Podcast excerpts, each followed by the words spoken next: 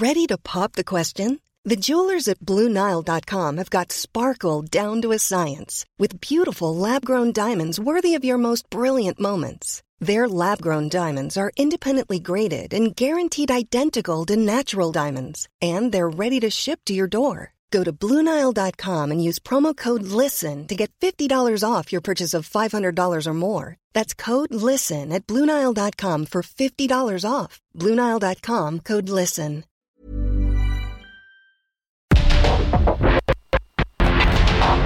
Porque el mundo actual no se entendería sin la economía, las finanzas y los negocios.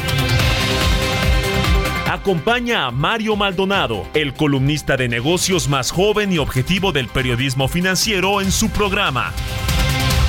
Bitácora de negocios. Use it as a tool when I blew steam. Woo! Hit the lottery, ooh wee. But with what I gave up to get, it was bittersweet. It was like winning a used me. Ironic, cause I think I'm getting so huge, I need a shrink. I'm beginning to lose sleep. One sheep, two sheep, going cuckoo and kooky is cool key. But I'm actually weirder than you think. Cause I'm, I'm friends with the monster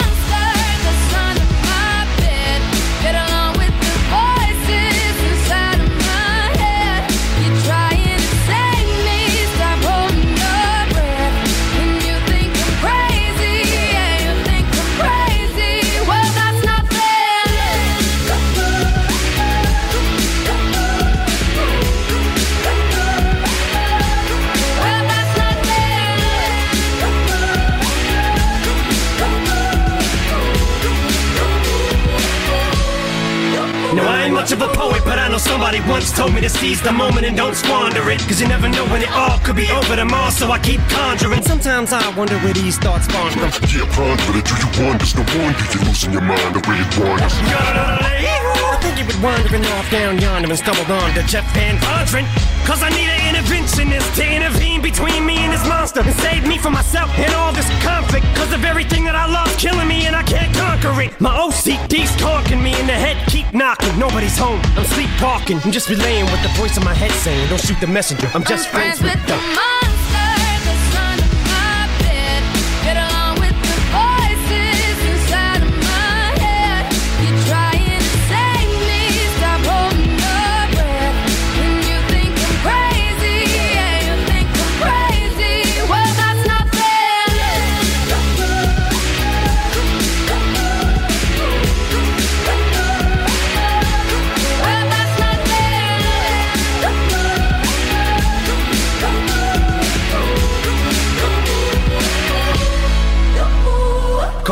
but I had this vision. One day that I'll walk amongst you a regular civilian. But until then, chums get killed, and I'm coming straight at MC's blood gets spilled. And I take it back to the days that I get on a Dre track. Give every kid who got played that. Pump the feeling and shit to say back to the kids who played them. I ain't here to save the fucking children. But if one kid out of a hundred million who are going through a struggle feels it and relates, that's great. It's payback. Russell Wilson falling way back in the draft. Turn nothing into something, still can make that straw in the gold jump. I will spin. Rumpelstiltskin in a haystack.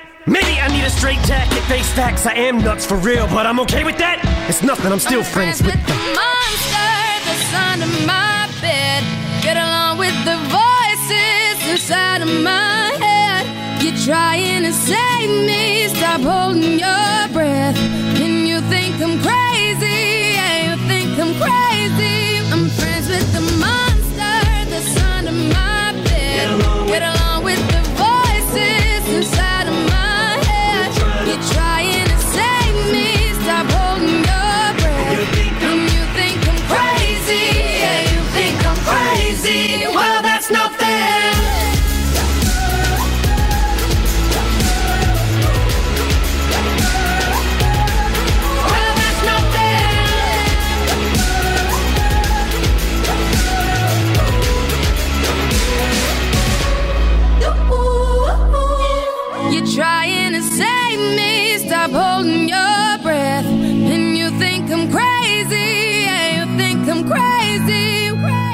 I wanted the fame, but not the cover of Newsweek. Oh well, guess beggars can't be choosy. Wanted to receive attention from my music. Wanted to be left alone in public, excuse me. But wanting my cake and eat it too. And wanting it both ways. Fame made me a balloon. Cause my ego inflated when I flew see, but it was confusing. Cause all I wanted to do was be the Bruce Lee of blues. ¿Qué tal? ¿Cómo están? Muy buenos días. Bienvenidos a Bitácora de Negocios. Yo soy Mario Maldonado. Qué gusto me da saludarlos en este martes, martes primero de noviembre del 2022.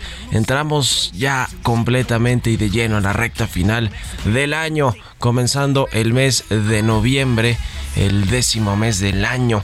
Comenzamos con un poquito de música, pero antes saludo a todos los que nos escuchan por la 98.5 de FM aquí en la capital del país, a quienes nos siguen en Guadalajara, en Monterrey en el resto de la República Mexicana y a quienes escuchan el podcast a cualquier hora del día y nos mandan sus comentarios. Muchísimas gracias.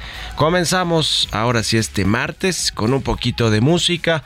Antes de entrarle a la información, esta semana estamos escuchando canciones, eh, canciones de Halloween o para escuchar en el Halloween a propósito de esta temporada del primero y 2 de noviembre, el Día de Muertos y la celebración, lo que hacemos aquí en México con este tema del Día de Muertos y lo que sucede en el mundo con el Halloween, esta celebración que es un poco más estadounidense y europea. Bueno, pues estamos escuchando, estamos escuchando a Eminem y a Rihanna. Se llama The Monster esta canción. Y eh, es una canción de este artista estadounidense de hip hop Eminem con la voz invitada de la cantante Rihanna, que está incluida en el octavo álbum de estudio de Eminem, The Marshall Matters LP2, y fue lanzada en octubre del 2013 como el cuarto sencillo de este álbum. Fue un éxito en varios países del mundo. Y bueno, pues es ad hoc a esta temporada por The Monster. Bueno, vamos a entrarle ahora sí a la información. Hablaremos en breve con Roberto Aguilar los temas financieros más relevantes. Los mercados esperan nuevas pistas de la Reserva Federal y descuentan una, un alza de tres cuartos de punto en su próxima reunión.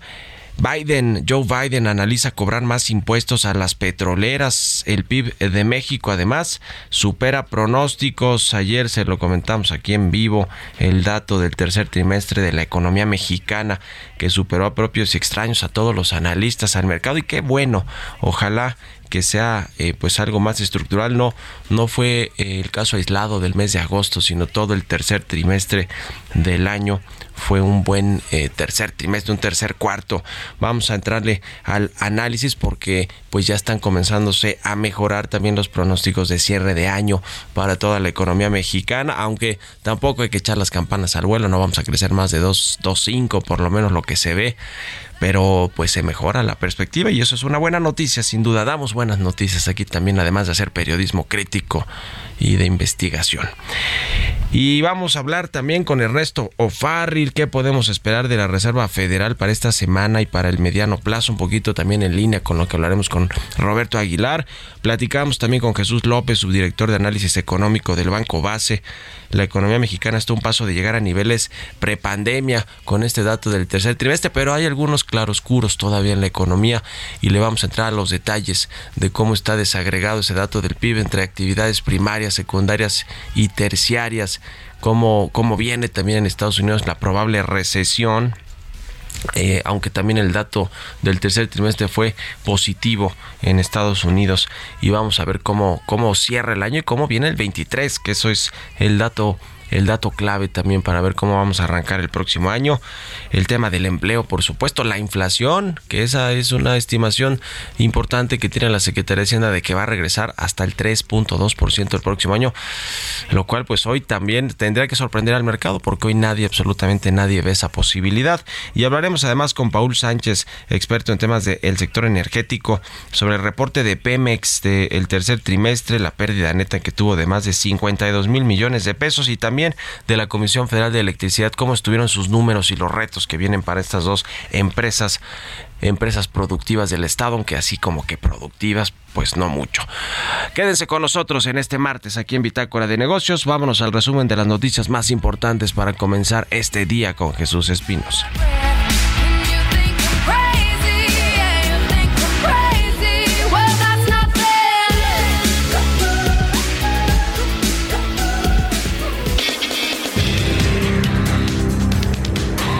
Luego de felicitarlo por su triunfo en la elección presidencial, el presidente Andrés Manuel López Obrador invitó a la Ciudad de México a Luis Ignacio Lula da Silva el 24 de noviembre en el marco de la cumbre de líderes de la Alianza del Pacífico.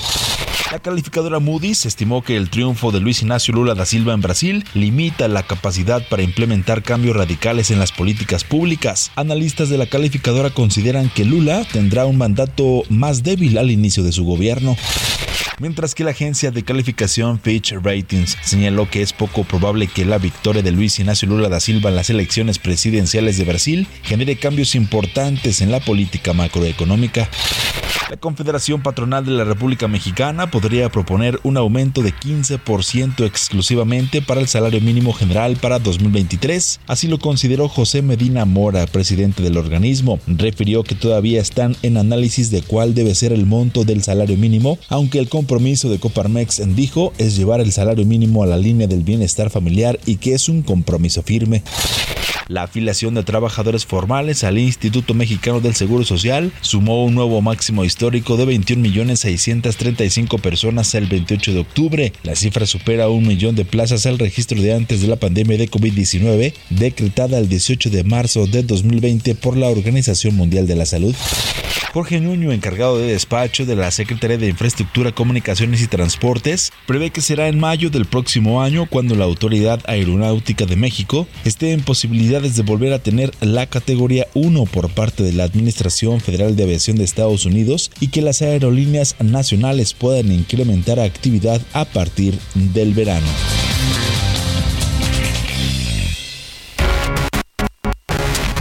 El editorial.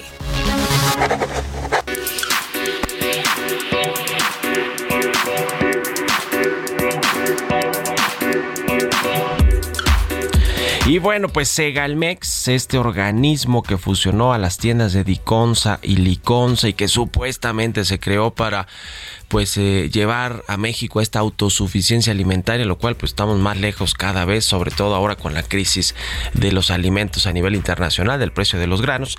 Pero bueno, pues esta, este organismo tan ambicioso que se creó desde el inicio del sexenio y que estaba a cargo de Ignacio Valle, muy, muy amigo, gran amigo del presidente el observador, fue el que le dio su primer trabajo en el sector público al presidente, a la hora presidente. Imagínense si no va a ser su gran amigo y sobre todo si no lo va a cubrir, ¿no? Con toda la corrupción que se destapó y que está investigando, no sé cuántas carpetas hay en la Fiscalía General de la República sobre este asunto y que pues ligan a uno de los grandes amigos del presidente, que lo que hizo el presidente es sacarlo de Segalmex después de que aguantó mucho tiempo con los escándalos y le dio otro puesto ahí del gobierno federal. Así, así, pues así las cosas, así se acabó supuestamente la corrupción, así se están barriendo las escaleras de arriba para abajo, como dice el presidente, pero le traigo más información sobre este tema. Primero, porque en la Cámara de Diputados Ignacio Miera, el coordinador de Morena, de pues lo único que está buscando es impedir que la Comisión de Vigilancia de la Auditoría Superior de la Federación cita a comparecer al nuevo titular, que es Leonel Cota, pero para que explique todo este asunto de las investigaciones, las denuncias, el desfalco de por lo menos 9 mil millones de pesos que se ejercieron de manera ilegal.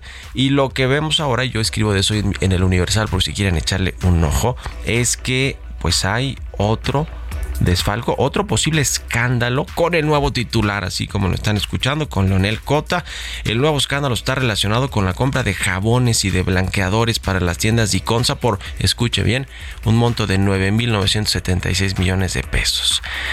El problema es que este documento que estaba en Compranet, esta adjudicación directa que se concretó el pasado 8 de agosto y se reportó en esta plataforma de Compranet, se hizo a la empresa jabonera La Espuma, una empresa con domicilio en Michoacán eh, y ligada ahí con gobernantes de esta entidad. Pero bueno, resulta que después desapareció este contrato y se volvió a subir ahora con precios unitarios de cada una de las tiendas de Iconza por 144 mil pesos.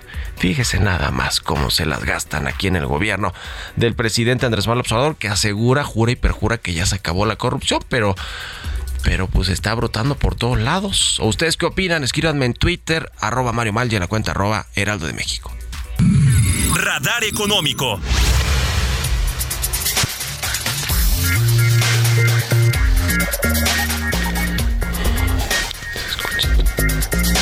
Como todos los martes, ya está con nosotros Ernesto O'Farrill. Mi querido Ernesto, ¿cómo estás? Buenos días.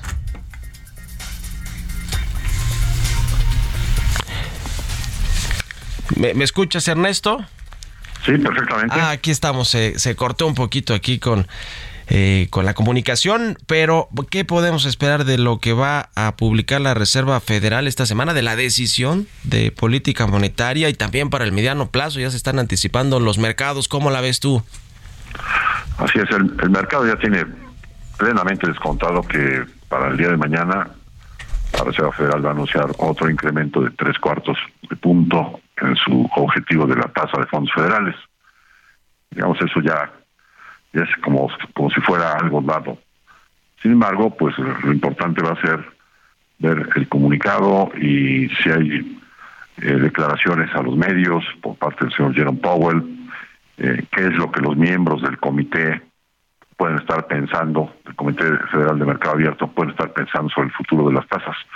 Y lo más probable es que pues ahora anticipen que la tasa no se va a quedar en 4.70 que anunciaban la, la vez anterior, sino que ahora vean una tasa de por lo menos 5% para el primer trimestre del año entrante.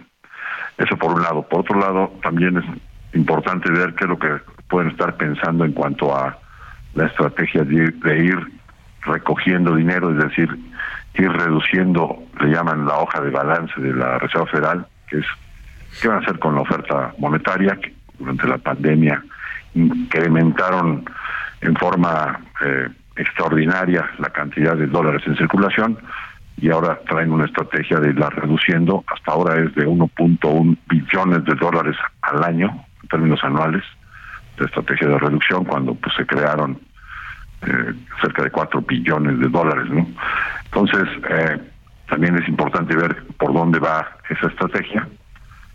Y también el mercado está eh, con la mira en qué es lo que la Reserva Federal, el señor Jerome Powell, pudiera decir sobre la, la próxima reunión, si van a seguir con incrementos de tres cuartos de punto o pudieran empezar a disminuir la eh, el incremento o el ritmo de incremento de tasas, por ejemplo, en lugar de tres cuartos de punto a que fuera medio punto porcentual, o sea, 50 puntos base para el próximo mes de diciembre. Eh, esto es también otro otro de los elementos importantes hacia donde está centrada la atención. Pero pues más adelante, digamos, toda esta estrategia de incrementos de tasas, pues tiene va- varias varios riesgos, ¿no? El primero de ellos es que la conducción de la política monetaria es como manejar un, automóvil, pues eh, viendo el espejo retrovisor, porque eso es lo que sucede con la política monetaria, dado que pues la, la clave está en ver los indicadores, pero pues, esos indicadores de por sí traen algún rezago respecto de los hechos salen uno o dos meses después. Pero adicionalmente, un, una decisión de política monetaria se puede tardar hasta un año o más en tener un impacto en la economía. Entonces, lo que están haciendo ahora o lo que van a hacer en los próximos meses, pues va a tener su impacto dentro de un año, dentro de año y medio, y a lo mejor eh, pues con eso se les puede fácilmente pasar la mano y generar una recesión quizás más profunda de lo que ellos mismos estaban esperando que fuera la recesión para tratar de contener la inflación. Eh, En, en 40 segunditos, Ernesto, este asunto del crecimiento del tercer trimestre de la economía estadounidense, ¿cómo va a jugar en estas decisiones de la Fed eh, en, en el corto plazo? Bueno, si el dato podría hubiera sido otra vez negativo, pues los miembros de la Reserva Federal estuvieran más dispuestos a ir incrementando ya menos la tasa de interés, pero dado que después de dos trimestres negativos que tuvimos en el primer y segundo trimestre, volvemos a tener ahora datos positivos, eh, y adicionalmente el señor Putin se salió del, del acuerdo de, de permitir la exportación de granos por parte de Ucrania, y entonces esto vuelve a generar presiones inflacionarias, entonces juega más a que las tasas tengan que subir más y por lo tanto que la recesión en el futuro sea más profunda. Bueno, pues ahí está el tema. Gracias, Ernesto. Te mando un abrazo. Buenos días. Igualmente, Mario, que Ernesto. O'Farrill escribe los lunes en el financiero. Vamos a otra cosa. Economía y mercados. Roberto Aguilar ya está aquí en la cabina del Heraldo Radio. Mi querido Robert, buenos días. ¿Cómo estás, Mario? Me da mucho gusto saludarte. Fíjate que los mercados bursátiles se preparan para la reunión de política monetaria que comenzó hoy de la Reserva Federal. Y bueno, pues prevén un aumento de tres cuartos de punto, aunque mantienen la esperanza de que el Banco Central realice un aumento menor de medio punto porcentual en diciembre. Las apuestas de una menor agresividad han impulsado las acciones en las últimas semanas. De hecho, en el mes, fíjate, el Dow Jones subió 13.95%, el S&P 7.99% y el Nasdaq casi 4%. De hecho, el Dow Jones Mario registró su mayor aumento porcentual mensual desde enero de 1976 y la mayor ganancia porcentual en octubre desde al menos 1900. Aquí el tema, Mario, justo ahora lo que hablaba Ernesto, es que eh, este vigor de los mercados financieros, de los mercados bursátiles, sí podría también eh, pues eh, evitar que el Banco Central haga una pausa en el endurecimiento monetario ¿Por qué? Porque al final del día este boom bursátil pues justamente eh, pues da muestras del dinamismo económico y es lo que bueno pues no, no quisiera estar jugando como en contra también la decisión de política monetaria. Así es que interesante pero destacado también porque la Bolsa Mexicana de Valores y los mercados bursátiles en general tuvieron un mes de octubre bastante positivo. Por el otro lado te platico que la producción de las fábricas de Asia se debilitó en octubre debido a que los temores de recesión mundial y la política de cero COVID de China golpearon la demanda, mostrando, eh, esto lo mostraron sondeos empresariales, lo que se suma a la persistencia en las interrupciones de la oferta y obscurece las perspectivas de recuperación de esto que fuera en algún momento, pues la región más dinámica del mundo. Estados Unidos, también te comento, plantea un aumento de impuestos. El presidente Joe Biden pues va a estudiar la posibilidad de aplicar nuevas tasas a los beneficios récord que obtienen las compañías petroleras al considerar que se están aprovechando de la guerra. La idea es que empresas como Exxon, Chevron y Shell ayuden a los consumidores tras haber reportado grandes beneficios desde julio hasta septiembre, es decir, el tercer trimestre del año. Yo, por ejemplo, en el mundo BP, eh, British Petroleum también sorprendió Mario con sus resultados positivos y esto bueno pues tiene que ver con el aumento de los precios de los energéticos en el mundo. También el Banco Central Europeo debe seguir subiendo las tasas de interés para luchar contra la inflación, aunque la probabilidad de una recesión en la zona del euro haya aumentado. Esto lo dijo justamente la presidenta del Banco Central Europeo, Christine Lagarde. Y bueno, interesante también este posicionamiento que tiene porque hay que recordar que justamente eh, las, las tasas de interés en Europa han subido un total de 200 puntos básicos y se espera que sigan aumentando. También interesante, Mario, que el dólar estadounidense se hundía desde un máximo de una semana frente a una cesta de divisas, esto mientras el ambiente en los mercados financieros se animaba ante las reuniones de la Reserva Federal y el Banco de Inglaterra. El tipo de cambio, Mario, imparable, 19.76. Por ahí alguien me dijo que veríamos el 19.50 había que ver más tarde. Con eso tenemos una ganancia anual de 3.5% y la frase del día de hoy, no deberías hacer las cosas de manera diferente solamente para que sean distintas, necesitan ser mejores. Esto lo dijo en su momento Elon Musk. Buenísimo, Elon Musk está pues en todo este asunto de Twitter, que a ver qué va a pasar con esa red social ya ya lo estaremos viendo porque seguro los cambios los va a hacer de corto plazo, así como ha quitado y removido a todos los directivos que no le gustan, ¿no? 25% de la plantilla laboral, según esto, va a despedir. Elon Musk, que por cierto suma una dirección más, ahora también va a dirigir Twitter. Bueno, gracias Roberto. Al contrario, Mario, muy buenos días. en la televisión. Vámonos a la pausa, regresamos. En un momento continuamos con la información más relevante del mundo financiero en Bitácora de Negocios con Mario Maldonado. Regresamos.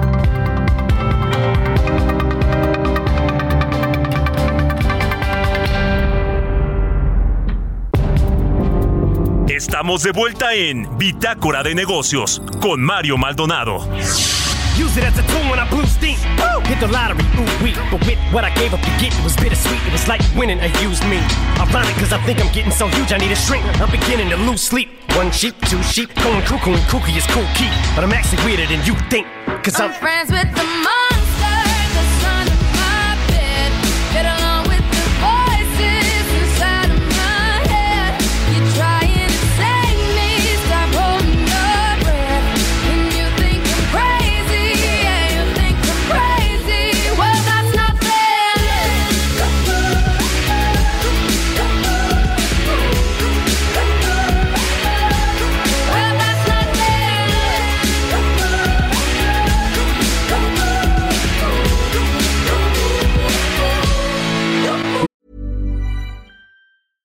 mom deserves the best, and there's no better place to shop for Mother's Day than Whole Foods Market. They're your destination for unbeatable savings, from premium gifts to show-stopping flowers and irresistible desserts. Start by saving 33% with Prime on all body care and candles. Then get a 15-stem bunch of tulips for just $9.99 each with Prime. Round out mom's menu with festive rosé, irresistible berry chantilly cake, and more special treats. Come celebrate Mother's Day at Whole Foods Market.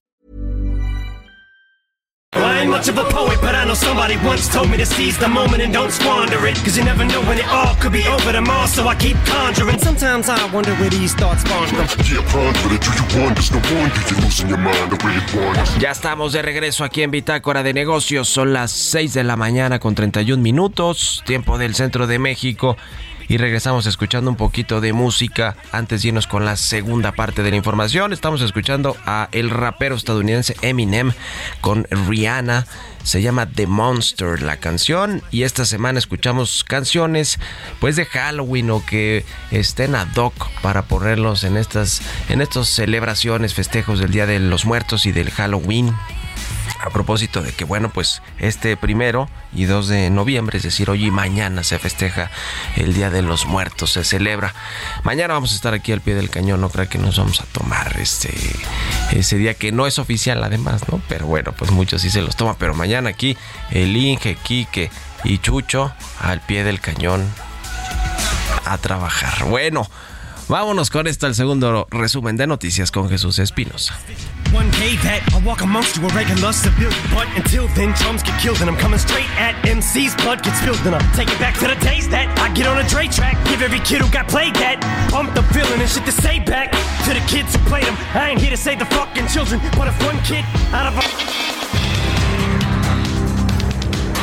La Auditoría Superior de la Federación detectó irregularidades por 7.610.000 pesos, así como 19 millones indebidamente reportados por la falta de documentación y transparencia en la operación de los recursos destinados a la construcción y equipamiento de 115 sucursales del Banco del Bienestar en la segunda entrega de informes parciales de la cuenta pública 2021. El titular de la Profeco, Ricardo Schiffel Padilla, dio a conocer que estará a disposición para el público en general un portal web especializado que presenta casi 500 productos que forman parte de la oferta que estarán presentes durante la jornada del Buen Fin 2022. Será el próximo 14 de noviembre cuando el sitio web especial de la Profeco estará habilitado en la dirección elbuenfin.profeco.gov.mx. El Consejo General del Instituto Electoral de la Ciudad de México aprobó su proyecto de egresos para el ejercicio fiscal 2023 que asciende a 1.580 millones 325 mil 454 pesos. La presidenta de este órgano electoral, Patricia Bendaño Durán, refirió que 499 millones 564 mil 380 pesos, que equivalen al 31.61% del presupuesto general, está destinado para el financiamiento público de los partidos políticos. La jefa de gobierno de la Ciudad de México, Claudia Sheinbaum, anunció que el fin de semana pasado, un total de 2.5 millones de personas entre turistas y residentes acudieron a las 21 actividades que se realizaron en el marco de Día de Muertos, así como a la Fórmula 1 en el Autódromo Hermanos Rodríguez. Entrevista.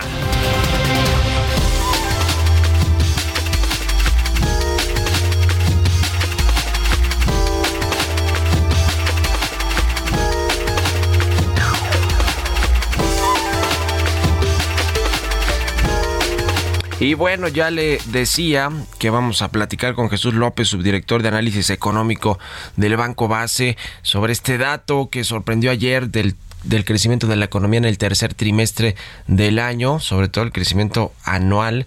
eh, y que bueno pues vino a confirmar también ese aumento de, de- de- del mes de agosto. ¿Cómo estás Jesús? Buenos días. ¿Qué tal, Mario? Buenos días. Un gusto saludarte. Igualmente, pues a ver, ayúdanos a entender, a darle eh, pues eh, forma a esta lectura del dato del tercer trimestre y de agosto que, que pues conocimos la semana pasada y esta semana y que los dos sorprendieron, estuvieron por arriba de lo que anticipaban los analistas. Sí, claro, bueno, eh, como ya comentaste, ¿no? Evidentemente el dato fue mejor de lo esperado Eh, el crecimiento trimestral del 1% que comentas, bueno, estuvo obviamente alimentado por eh, los desempeño que se observó durante el mes de julio y de agosto, que inicialmente los datos o las estimaciones eh, oportunas no eran tan buenas, pero se fueron revisando me pasaron las semanas. Eh, y bueno, ya tuvimos la lectura el día de ayer, 1% trimestral, que es muy bueno, 4.3% anual, que es mucho mejor de lo que se esperaba. Obviamente esto también es resultado de revisión a las series históricas que todavía no están disponibles, esas estarán disponibles ya a finales de noviembre.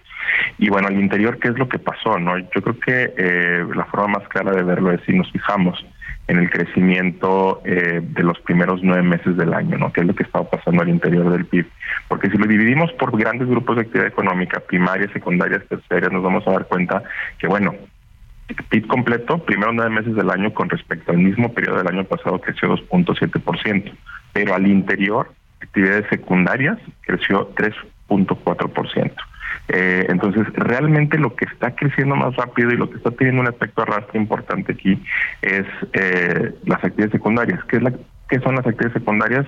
La actividad industrial, y si les agregamos principalmente donde está el dinamismo, es la industria manufacturera. Ahora, si me preguntas qué Y si desagregamos la industria automotriz, bueno, o sea, de la más, y la más importante, el sector manufacturero. Yo diría dos puntos. Industria automotriz, que tuvo un repunte importante durante el tercer trimestre, de hecho estaba con un cierto letargo durante los primeros seis meses del año, creciendo pero muy lento eh, y sin poder eh, recuperar niveles pre-pandemia, estaba estancada.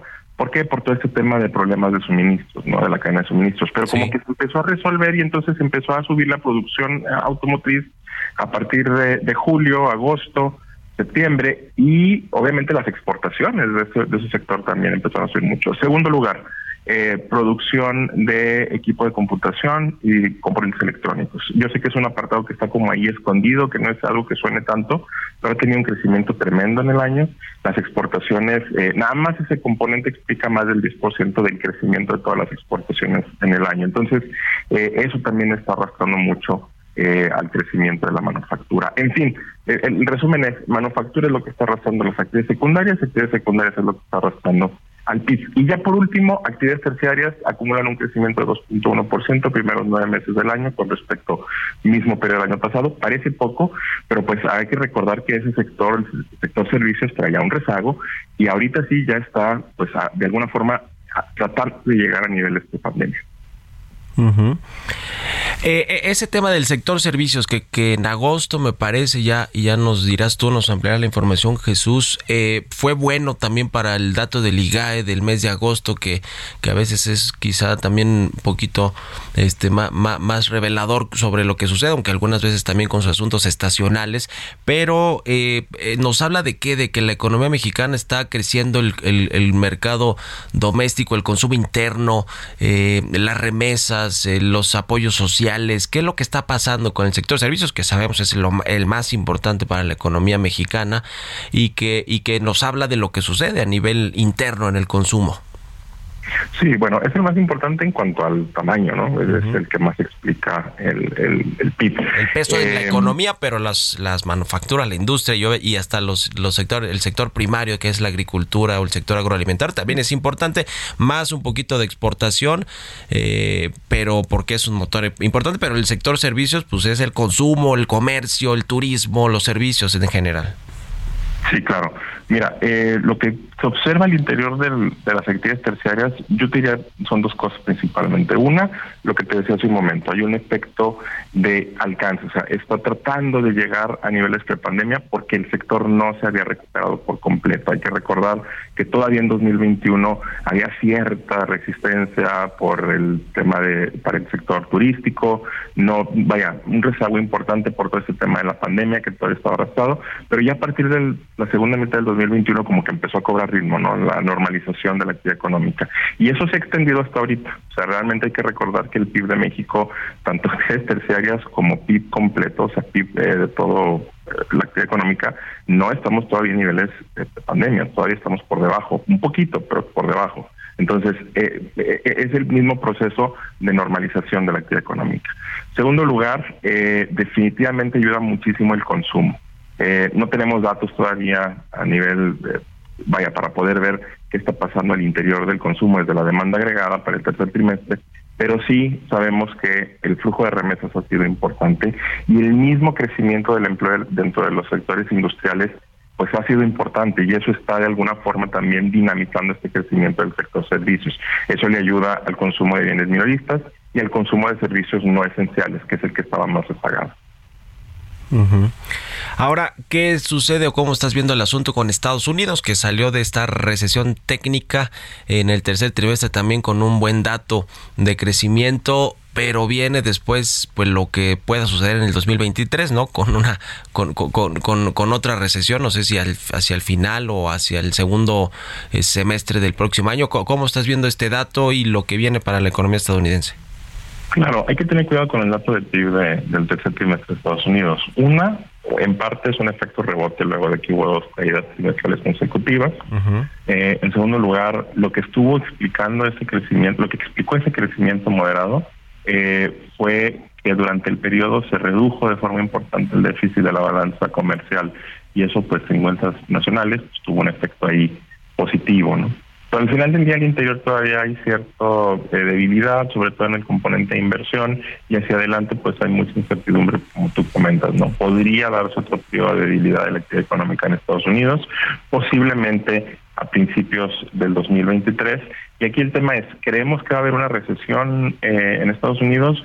Podría suceder en un escenario pesimista, pero creemos que sería una recesión moderada. Entonces, eh, al final, vaya, las expectativas para el crecimiento económico de México tampoco son eh, tan negativas hacia el 2023. Eh, y bueno, básicamente es eso. El tema de la inflación, por último, Jesús López, ¿cómo lo ves? Porque eh, pues la, economía parece que va a cerrar un poquito mejor el, 2022, por lo menos con los pronósticos que tenemos previo a conocer estos datos del tercer trimestre y, de agosto. Y, bueno, pues vendrá quizá también algún, algún ajuste al alza, aunque sea mínimo para el próximo año. Eh, esto creo que es, es bueno en general para la economía, para las proyecciones que se tienen en el paquete económico, en los criterios de política económica. Pero lo que sí hoy nadie ve todavía y, y tendría que sorprender y casi casi que sea un milagro es que la, la inflación regresa al 3% el próximo año, ¿no? Como lo está viendo Hacienda, al 3.2%. Definitivamente, ahí es donde hay una complicación importante, sobre todo que mencionas ahorita los criterios del paquete económico, porque bueno, se ve muy complicado que se vaya a lograr lo que están mencionando ahí en temas de inflación. Nosotros creemos, y creo que eso ya lo hemos comentado antes, eh, seguimos creyendo que la inflación podría ubicarse cerca del 9% a finales del año. Eh, para eso necesitaríamos inflaciones quincenales promedio por ahí del punto cuatro por ciento, eh, poquito por arriba, eh, cosa que no es para nada imposible, es algo que hemos visto ya durante varios eh, quincenas este año. y nos preocupa sobre todo lo que se ve al interior del componente subyacente, que es el de menos volatilidad, ese sigue alcanzando máximos mes tras mes. Entonces, eh, si bien en el corto plazo, para ahora que se publiquen los datos de octubre, el mes completo, noviembre, seguramente vamos a ver una disminución, eso es eh, algo muy, muy probable, pues en parte eso es por un efecto de base de comparación, porque hay que recordar que están comparando con datos de hace 12 meses. Pero lo importante aquí va a ser ver mes a mes y quincena a quincena, ¿no? Que esos ritmos pues siguen estando todavía elevados y bueno, pues el riesgo de que la inflación se pase al 2023, que esas presiones continúen durante 2023, están muy, muy presentes. Y misma historia para Estados Unidos, digo, no me estás preguntando de Estados Unidos, pero también el subyacente trae presiones al alza, y pues muy seguramente aquí la historia va a ser que, uno, la Reserva Federal va a subir 75 puntos base a tasa de interés el día de mañana, la puerta está abierta para otro incremento de 75 puntos base en diciembre, y seguramente el siguiente año puedan llevar la tasa a un nivel de al menos 5% en su parte alta del juego. Y en el caso de México, pues lo esperado es que la tasa de interés eh, cierre este año entre el 10.5 y 10.75% y el siguiente año se pueda ir hacia niveles del 11.5% al menos. Entonces, bueno, pues vamos a seguir viendo todavía de cerca la inflación porque los riesgos no han desaparecido para nada. Ya, bueno, pues te agradezco como siempre Jesús López, subdirector de análisis económico del Banco Base, que nos hayas tomado la llamada y muy buenos días. Muy buenos días, bueno. Hasta luego. 6 con 45 en puntito. Vámonos a otra cosa. Historias empresariales. La automotriz Ford de México invirtió 260 millones de dólares en su centro global de tecnología y negocios. Esta sede va a albergar todo el talento de la compañía responsable de las operaciones comerciales y actividades de simplificación y transformación global en áreas primordiales para esta empresa. Nos platica de esto Giovanna Torres. Ford Motor Company es una empresa multinacional de origen estadounidense especializada en la industria automotriz. Con su sede central ubicada en Michigan, la empresa se expandió a nivel mundial destacándose principalmente por la producción de automóviles, vehículos comerciales y automóviles de carreras. Ford en México inició operaciones en 1925 y cuenta con plantas de estampado y ensamble en Hermosillo y Cuautitlán, Estado de México, además de tres plantas de motores ubicadas en Chihuahua una planta de transmisiones en Irapuato y sus oficinas centrales en la Ciudad de México ante la presencia de autoridades federales y del gobierno del Estado de México, Ford Motor Company inauguró oficialmente el Centro Global de Tecnología y Negocios. Requirió una inversión de 260 millones de dólares. Las nuevas instalaciones funcionarán como centro globalizado para dar soporte a las diferentes operaciones clave de la empresa en el mundo, convirtiéndose en un eje modular para la transformación y modernización de la compañía. Laura Castro, directora del Centro de Soluciones Globales en México, señaló que la decisión de crear el Centro Global de Tecnología y Negocios en México fue gracias a la confianza que la corporación tiene en el talento mexicano. El Centro Global podrá albergar hasta 9.000 colaboradores en un esquema de trabajo híbrido. Cuenta con un terreno de 19 hectáreas en las que 4.3 hectáreas son designadas como zona ecológica protegida y 170.000 metros cuadrados de construcción. Para Bitácora negocios, Giovanna Torres.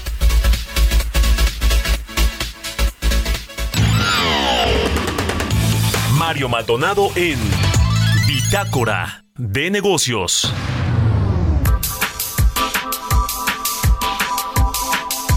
Y vamos a platicar con Paul Sánchez, nuestro experto en temas del sector energético, colaborador aquí en Bitácora de Negocios y en Noticias de la Mañana, es socio de Perceptia 21. ¿Cómo estás, Paul? Buenos días. Mario, muy buenos días, ¿cómo estás? Gusto saludarte como siempre, pues para comentar los resultados financieros del tercer trimestre de Petróleos Mexicanos y de la Comisión Federal de Electricidad, ¿qué te parece si empezamos por Pemex que regresó a las pérdidas después de, no sé si estoy bien, dos trimestres de, de que había logrado este pues obtener utilidades? Cuéntanos, por favor. Pues lo sorprendente, Mario, es que en estas fechas donde todas las petroleras tuvieron utilidades, eh, pues Pemex tuvo pérdidas. Entonces, esto nos habla de que aún teniendo una producción estable, aún teniendo una producción, una, una base de exportación, digamos, estable, y eh, precios sólidos del petróleo, si la empresa está perdiendo dinero, entonces tenemos un problema grave de fondo. Eh, entre los entre los resultados más destacados eh, que publica Pemex en este reporte dice que estuvo perdiendo 7.37 dólares por barril refinado. Es decir, cada vez que tratamos de refinar más petróleo, estamos perdiendo más dinero. Entonces, definitivamente, eh, pues algo que considerar el hecho de que la soberanía energética que hemos platicado esté basada en las empresas del Estado y que éstas estén perdiendo dinero. 50 mil millones de pesos que perdió Pemex eh, en este tercer trimestre, cuando petroleras como Shell, eh, Shell Total y otras europeas, ENI, en conjunto acumularon una ganancia de más de casi 800 mil, mil millones de euros. Tienes toda la razón por el, el, el, precio de los de los energéticos. Ahora, ¿Cuál es eh, la explicación también de cómo, de cómo le fue a la producción, el tema de la importación de los combustibles? Es decir, ¿qué otros datos importantes tú ves en el reporte de Pemex? Pues mira, los, los, los ingresos totales como, como tal eh, se redujeron en comparación con el segundo trimestre, pero fueron pequeños, una pequeña reducción. En el segundo trimestre tuvimos unas ventas y unos ingresos totales de 655 mil millones de pesos en este trimestre tuvimos 600 millones, 600 mil millones de pesos. Entonces, digamos que en términos de venta estuvo todavía, eh, digamos, se mantuvo. el problema, digamos, fue la caída del rendimiento de operación, es decir, tuvimos costos operativos más altos. ¿Por qué? Porque el rendimiento de operación sí cayó significativamente, más del 50% en, el, en, en comparación con el segundo trimestre de este mismo año y este en lugar de el, el, segundo trimestre de este año tuvimos más de 250 mil millones de pesos de utilidad de rendimiento operativo y este trimestre tuvimos eh, 116 mil millones. Eso significa pues que tuvimos costos operativos más altos tanto para extracción como para importación como en logística y sobre todo como lo te lo comentaba ahorita en refinación. Entonces eh, pues tenemos un tema ahí importante en la parte de refinación de petrolíferos eh, que está pues generando mermas, ¿no? Quizá también parte de esto ha sido eh, el hecho de estar importando y eh, generando más producción interna, lo cual pues está generando también unas pérdidas importantes. Como te decía, eh, 7.37 dólares por barril refinado perdió el Pemex Refinación por cada barril vaya que, que, refinó en las refinerías. Entonces, y, a eso súmale que todavía no está dos bocas, que todavía no está re, rehabilitado el sistema y las declaraciones del presidente que ha dicho que ya no quiere exportar, sino que quiere eh, digamos, refinar más en el país, pues estamos ante una situación un poquito peligrosa.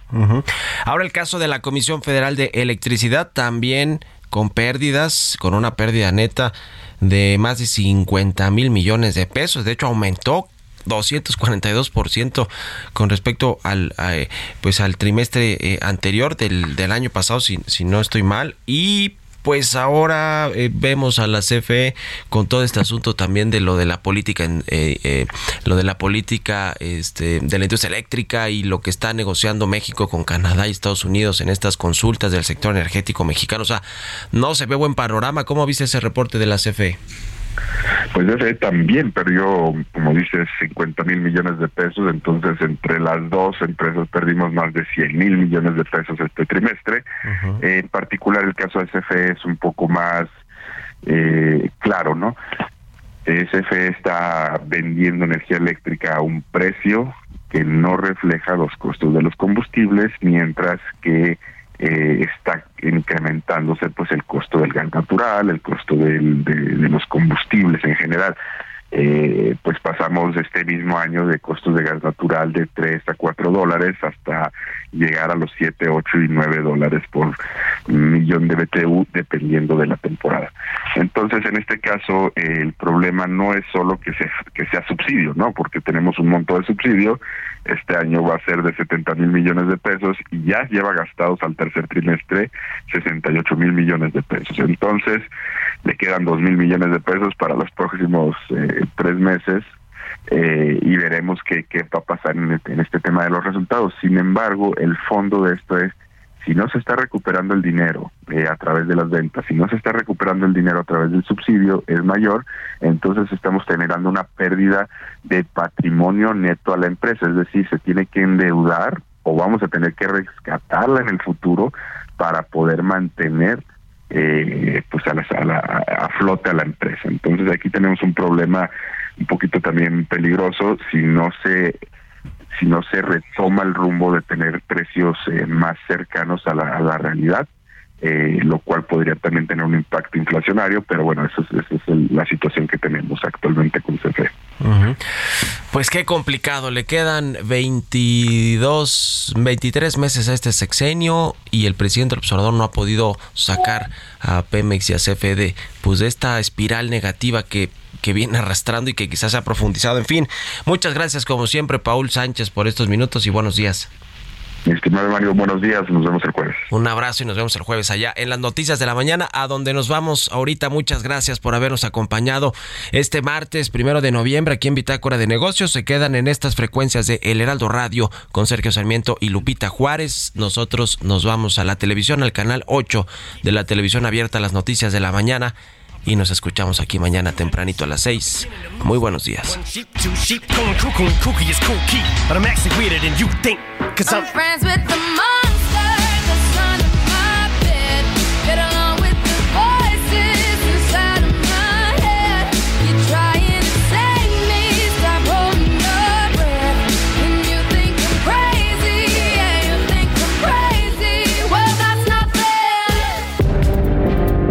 Esto fue Bitácora de Negocios con Mario Maldonado.